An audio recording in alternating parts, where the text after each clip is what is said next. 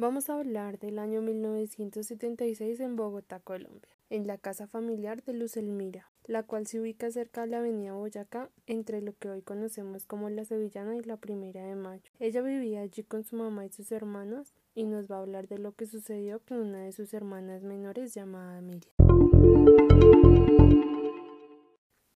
Bueno, eso estamos hablando como del año 1976 y ella pensando que, que, le iban a pegar, pues se escondió. Pues en la casa habían cuatro habitaciones y un patio grande. Ella decidió esconderse detrás de la puerta de una de las habitaciones que casualmente estaba, no estaba tan ocupada. Nosotros después de un buen rato de regaño que mi mamá le dio a Miriam, nos percatamos de que ella no estaba entre nosotros entonces empezamos a decirle a los de la casa que ella se había perdido. Lo primero que hizo mi mamá fue como buscarla en toda la casa, incluyendo detrás de la puerta donde ella se había escondido. Y todas las personas que ahí estaban también la buscaron, pero nunca la vieron. Al llegar casi la noche mi mamá armó como grupos de búsqueda con los vecinos para ir a la calle y yo me quedé sola en la casa por si venía o alguien venía a traerla o se aparecía. Me daba miedo quedarme sola, sin embargo, por la preocupación de que mi hermana no aparecía, me quedé por si llegaba.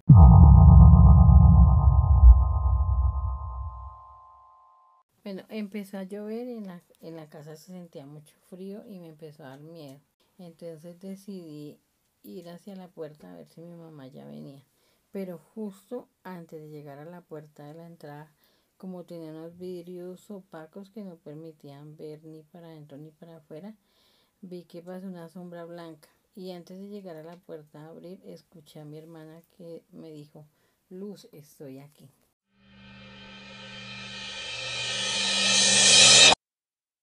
Pues mi primera reacción fue preguntarle dónde había estado, que la habían buscado. Estaba normal, lo único que tenía era como un olor extraño, era un olor a flores como si hubiera ido al cementerio. Y por esa razón llegamos a la conclusión de que se la halla una bruja y en el momento que pasó la sombra, pues que la...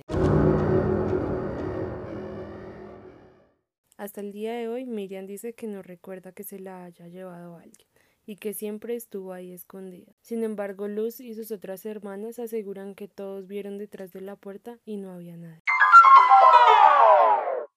Ahora escucharemos a Camilo Cortés, quien recuerda la historia que le contó su mamá para explicarle por qué su papá estaba en la cárcel. El siguiente relato sucedió en el año 1999 en una finca ubicada en Fusagasugá.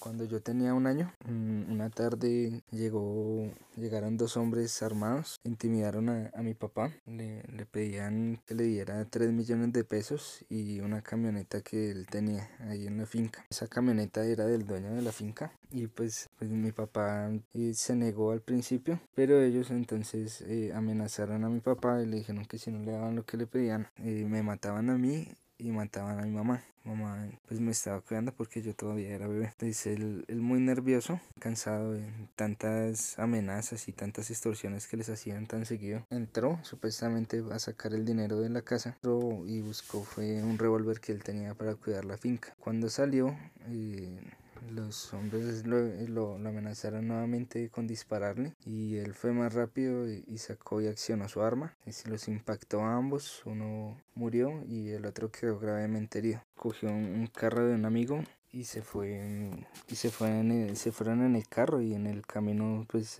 para, para ocultar la, la, evidencia pues para que no lo buscaran también botó el, arma de fuego y cuando bueno ellos eh, se mudaron acá a Bogotá y pues perdieron absolutamente todo lo que habían conseguido en la finca y todo lo que tenían. Sus pertenencias las tuvieron que dejar allá botadas porque pues si volvían tenían miedo que los buscaran y les hicieran algo. Luego, luego de unos años eh, a lo capturaron y pues tuvo que pagar toda su condena. Aproximadamente duró 12 años en prisión, pues sin ningún reparo ni nada, sabiendo que, que pues en sí fuimos víctimas más.